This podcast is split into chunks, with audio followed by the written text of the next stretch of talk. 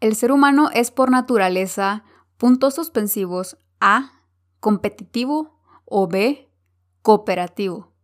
¿Qué palabra ustedes consideran que completa mejor esta frase? Bueno, averigüémoslo en este episodio.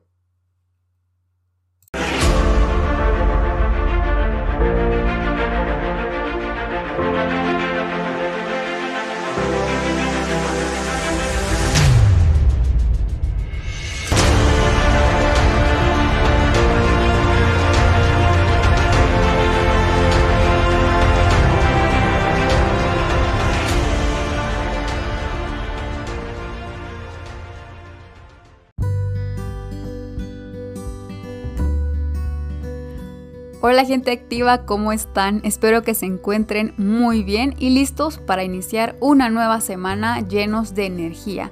¿Ya pensaron en su respuesta? ¿Qué consideran? ¿Que el ser humano es por naturaleza competitivo o que por naturaleza es cooperativa? Cooperativo. Bueno, todavía no me digan su respuesta porque les voy a dar otra oportunidad al final de este episodio. Los fundamentos que vamos a usar para este episodio son muy variados, de diferentes posturas, pero porque ya saben que aquí nos gusta reflexionar con fundamentos. Así que vamos con nuestra primera postura que es de Jordan Peterson, un psicólogo, que definitivamente él hubiera respondido a nuestra pregunta inicial que por naturaleza nosotros somos competitivos por nuestro deseo de superación, que nosotros tenemos un instinto de supervivencia y que por ello pues es tan evidente que nosotros queremos sobresalir y que queremos subir esos escalones en la sociedad. Básicamente Peterson nos dice que el capitalismo es natural, el capitalismo es por naturaleza y que el izquierdismo es pretender ir en contra de nuestra, nuestra propia naturaleza. Entonces, él habla que la desigualdad en, los humanos es natural. Es una postura muy interesante. Él habla mucho de este tema.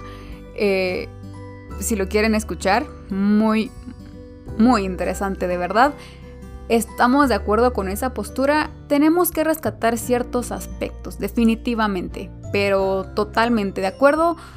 En mi caso, no tanto. Luego tenemos también a Douglas, mm, a ver, Douglas Rushkoff. Él es, un, él es un escritor, un intelectual, él es un catedrático um, de la Universidad de Nueva York y él expresa su postura que nosotros somos seres cooperativos, él se va al otro lado de, la balanza y él nos dice que realmente nosotros desde la eh, biología podemos ver que hay más ejemplos de que los seres humanos somos cooperativos por cómo se constituye la vida celular y cómo somos seres humanos y que nos esforzamos más por encajar en la sociedad y menos por intentar imponernos entre otras personas. Y eso también es una postura muy interesante que también tenemos que darle mérito. Si se dan cuenta, son posturas completamente contradictorias, pero que no podemos tomar cada una de forma aislada y, y asumir que es, que es una verdad absoluta. Entonces ahora, sí, habiendo colocado sobre la mesa estas dos posturas, entremos de lleno. Y en este caso voy a ser un poco pragmática, voy a hablar desde mi propia experiencia, desde lo que he vivido para poder generar una reflexión. Obviamente para muchas personas esto va a aplicar, pero lo que quiero iniciar es poder empezar con un poco de mi propia experiencia y luego concluir en general y poder tener una conclusión un poco más sistémica que logre abordar ambas posturas. Así que ténganme paciencia y vamos a comenzar ahora sí. Bueno, yo realmente recuerdo que cuando era pequeña yo era muy muy empática, extremadamente empática. A mí las caricaturas me hacían llorar. Yo recuerdo una vez que estaba viendo 101 dálmatas y y cuando Cruella de Vil se lleva a los, a los cachorritos, mi mamá había bajado y cuando sube me encuentra llorando y me dice, ¿qué te pasó? Y yo, es que se robó a los cachorros. Y, lloraba, yo lloraba amargamente como si los cachorros eh, fueran reales y era una caricatura de Disney. Era muy empática y creo que es, yo considero que como bebés tenemos predominantemente nuestra naturaleza cooperativa. Pero entonces comenzamos a crecer un poco más y entre más vamos creciendo se va adueñando más lo competitivo. Y recuerden también que cuando somos pequeños todo es mío. Esto es mío, mío, yo, yo. Y los niños les gusta acaparar. Así que sí, tenemos, considero yo, mucho cooperativo, pero ahí está ya esa semillita de lo competitivo. Y entonces, ¿qué pasa? Que esa semilla de lo competitivo no se muere, empieza a crecer, empieza a ganar valor. ¿Por qué? Porque la sociedad nos comienza a tirar pequeñas luces de que tenemos que ser mejores, que tenemos que superar esa brecha, que tenemos que ser validados por los demás para poder continuar avanzando en la sociedad. Y eso me recuerda a otra experiencia propia. Les dije que iba a ser pragmática, así que perdón. Cuando, bueno, yo recuerdo que de pequeña comencé a leer bastante tarde y eso mm, no afectó realmente mi vida estudiantil, pero sí una clase en particular que se llamaba comprensión de lectura. Y esa clase nos sacaban de clase y nos, nos los maestros ponían un cronómetro y teníamos que leer en un minuto pues un cuento.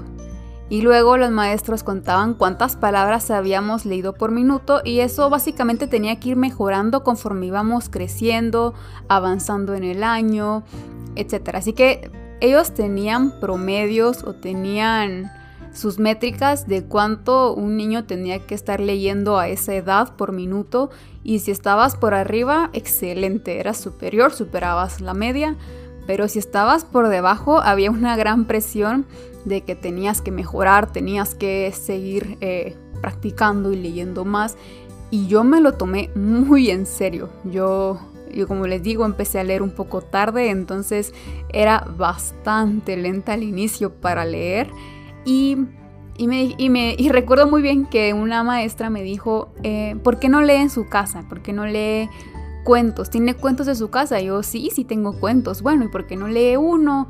Eh, se lo lee a su papá, se lo lee a su mamá. Y yo dije, qué buena idea. Pero bueno, yo ahí ya tenía un poco más colocada la semilla de lo competitivo.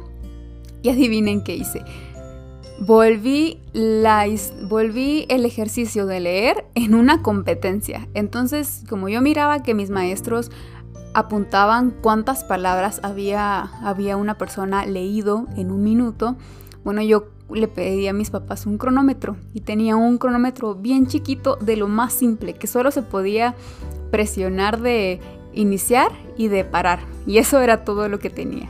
Era un llavero prácticamente. Y entonces le dije a mi papá, vamos a jugar un juego. Tú lees en un minuto y yo después cuento cuántas palabras leíste en un minuto. Mi papá dijo, bueno, está bien. Y él siguió mi juego y yo le decía, no, tiene que ser más rápido. Entonces mi papá leía más rápido. Y yo le decía, no, más rápido. Y así. Y luego me tocaba a mí y era una competencia ya entre los dos de ver quién lograba... Y no sé por qué le estoy contando toda la historia, pero era de ver quién lograba leer más palabras en un minuto y realmente al final llegamos a un punto en donde ya no se entendía qué estábamos diciendo. Era ya una... Y a ver quién, quién lograba decir más, más rápido, básicamente. Ya era un juego, pero realmente mi papá tiene una excelente memoria y él recuerda que mi papá dijo ya no quiero jugar y yo le dije es que esto no es un juego, es una competencia. Y, me, ese, esa, anécdota me ha seguido por muchos años y creo que hasta hoy le he logrado colocar un lugar en el área de reflexiones y en el área de, cosas que, que son que se puede extraer ciertas cosas y que hoy la quiero utilizar para expresar este punto. Si en un momento de nuestra vida, de nuestra infancia, nosotros comenzamos a nutrir esa semilla de, ser eh, competitivos. ¿Está mal? No, realmente no está mal, porque si no, si no existiera esa semillita, digamos que seríamos, pues no mediocres, pero no nos enfocaríamos en superarnos a nosotros mismos, en ser mejores, estaríamos muy sedentarios y no, y no habría progreso. Así que esa competitividad que es bastante sana al inicio, nos ayuda a tener un despertar de querer ser mejores, de querer aprender y, de, y en cierta forma pues, también de querer sobresalir. Pero bueno, por eso en mi opinión, y entonces hablando desde mi propia postura, mi propia experiencia, como les dije, iba a ser pragmática, así que iba en serio. Pero yo considero que somos seres cooperativos, o más bien nacemos como seres cooperativos, pero al crecer aprendemos a vivir en la sociedad y el instinto de supervivencia realmente nos obliga a ser competitivos, lo cual está bien, como les digo, en su debida dosis. Ser competitivos nos ayuda a fijarnos metas, a trabajar en nuestras debilidades, a progresar, no quedarnos estancados, no ser conformes. Así que no, no hay nada de malo en ser competitivo y nada de malo en ser cooperativo. Ahora, el problema es cuando la competencia se vuelve nociva, se vuelve tóxica y comienza a perjudicar nuestro entorno. En ese momento la persona tiene que tomar una decisión. La decisión de permanecer o evolucionar. Bueno, ¿y a qué me refiero con permanecer o evolucionar? Quien permanece, él considera que ya evolucionó y que su mentalidad competitiva es el resultado de su progreso y su evolución. Entonces, lleva una vida tóxicamente competitiva en donde su vida se trata más de sobresalir, de imponerse, que de cumplir propiamente con su propósito de vida. La persona que decide evolucionar debe tomar una decisión muy muy fuerte, porque esta persona va a tener que ir a años atrás y tomar esa cooperatividad con la que todos nacemos tomar esa cooperatividad, volver al presente, tomar las lecciones aprendidas de la competitividad en su debida dosis para no envenenarse, no intoxicarse y entonces evolucionar cuando evolucionamos somos más conscientes de los demás en un sentido de comunidad, de interés genuino y no tanto por sobresalir sobre otros. Miren, lo cierto es que no podemos sobrevivir solos o de forma independiente. Necesitamos crear lazos, conexiones para ayudarnos.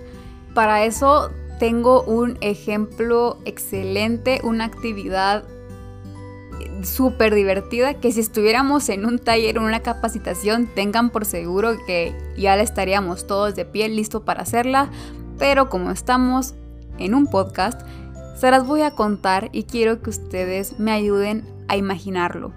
Bueno, ustedes están en una habitación con más o menos 50 personas y cada persona tiene un globo. Entonces, imaginen que ustedes tienen su globo y van a escribir su nombre en ese globo y van a tirar el globo en la habitación. Se, va a mezclar, se van a mezclar todos los globos y ustedes tienen 5 minutos para entrar a la habitación y buscar el globo con su nombre. Así que empieza a correr el tiempo, toman un globo, tiene otro nombre, lo dejan. Agarran otro globo, otro nombre, lo dejan. Y así. Los más suertudos logran encontrar su nombre pero bueno, pasan los cinco minutos y si mucho, dos o tres personas lograron encontrar su nombre. Entonces, cambiamos la estrategia. Todos van a agarrar un globo en ese momento y van a buscar a la persona que le pertenece. Entonces agarro el nombre, dice Sandra y busco, Sandra, ¿dónde estás? Aquí está tu globo. Y luego viene alguien y dice, eh, Juan, ¿dónde estás? Yo aquí estoy, tu globo aquí lo tengo y se lo da. Pasan menos de tres minutos y todos ya tienen su globo con su nombre en mano. Necesitamos ser cooperativos para poder crecer, para poder lograr nuestros objetivos. La competencia es buena, es importante, pero no lo es todo. Como dice el nombre de este episodio, nadie quiere ser un perdedor y existen dos tipos de perdedores según la sociedad. El que fracasa y se queda en el suelo sabiendo que ya fracasó, lamentándose, culpándose de, lo ocurrido. Y está el segundo que, que se levanta, que se pone de pie, que evoluciona y vuelve a la jugada. Esta segunda persona no es un fracasado, no es un perdedor, porque nadie pierde si aún no se ha dado por vencido. Si vuelve a caer, se vuelve a levantar. Si vuelve a caer, se vuelve a levantar. Tener esa fuerza de ponerse de pie nuevamente Suena fácil, pero cuando llega ese momento es doloroso, es complicado y demanda mucha motivación y energía. Suena fácil decir, te levantas, te caes, pero cuando te llega esa caída y tienes que levantarte, ahí te das cuenta que, que demanda energía, que tienes que tener motivación, que va a doler un poco y que te tienes que levantar esa motivación, esa energía no puede surgir si tienes una mentalidad de competitividad tóxica, es decir, una mente no evolucionada. ¿Por qué? Porque en todo lo que tú piensas es en sobresalir, en ser mejor que otros y no estás teniendo una mente enfocada. Así que esta persona va a seguir cayendo, va a perder energías y motivación y va a llegar en un punto en donde va a caer y ya no va a tener energías para, para levantarse nuevamente. Y saben qué es lo más curioso? Que estas personas que tienen una competitividad tóxica se caen frecuentemente. ¿Por qué? Es como ir corriendo una carrera viendo hacia el lado, viendo a mi competencia y no viendo hacia el frente. Obviamente te vas a tropezar si no estás viendo tu camino. Así que estas personas se caen con frecuencia, se levantan por el deseo y por la motivación de superar a su adversario. Pero créanme que esa motivación no es para siempre. Una mente evolucionada, que sabe que debe ser cooperativo y competitivo, sabe que está poniéndose de pie para ganar por otros y no contra otros. Y esto para mí es como el meollo del asunto y se los voy a repetir. Una mente evolucionada que ya comprendió que tiene que ser cooperativo y, competitivo en la dosis correcta, sabe que está poniéndose de pie cuando se cae, cuando hubo una derrota. Sabe que se pone de pie para ganar por otros y no contra otros. Que está poniéndose de pie nuevamente porque su victoria no va a ser solo suya, va a ser de los que lo rodean, va a ser de otras personas. Entonces, realmente eso es una motivación que, va a durar mucho tiempo más y lo va a ayudar a ser un vencedor, a tener victoria y a no dejarse caer, a no dejarse vencer tan pronto. Y creo que esto nos da una le da nos da a todos una segunda oportunidad para poder cambiar y para pensar cada vez que exista una derrota o sintamos que hayamos perdido una batalla que es cuando yo me levante, me estoy levantando por otros o contra otros. Y eso va a ser mucho la diferencia. Y hablando de segundas oportunidades, les quiero dar una segunda oportunidad para que ustedes me compartan. Los humanos somos por naturaleza A, competitivos o B, cooperativos. ¿Qué opinan ahora? Bueno, Ustedes no se olviden de votar en Instagram en Coaching Actívate. Me encanta saber cuál es su opinión. Y por hoy yo me despido y los espero aquí en el próximo lunes de podcast.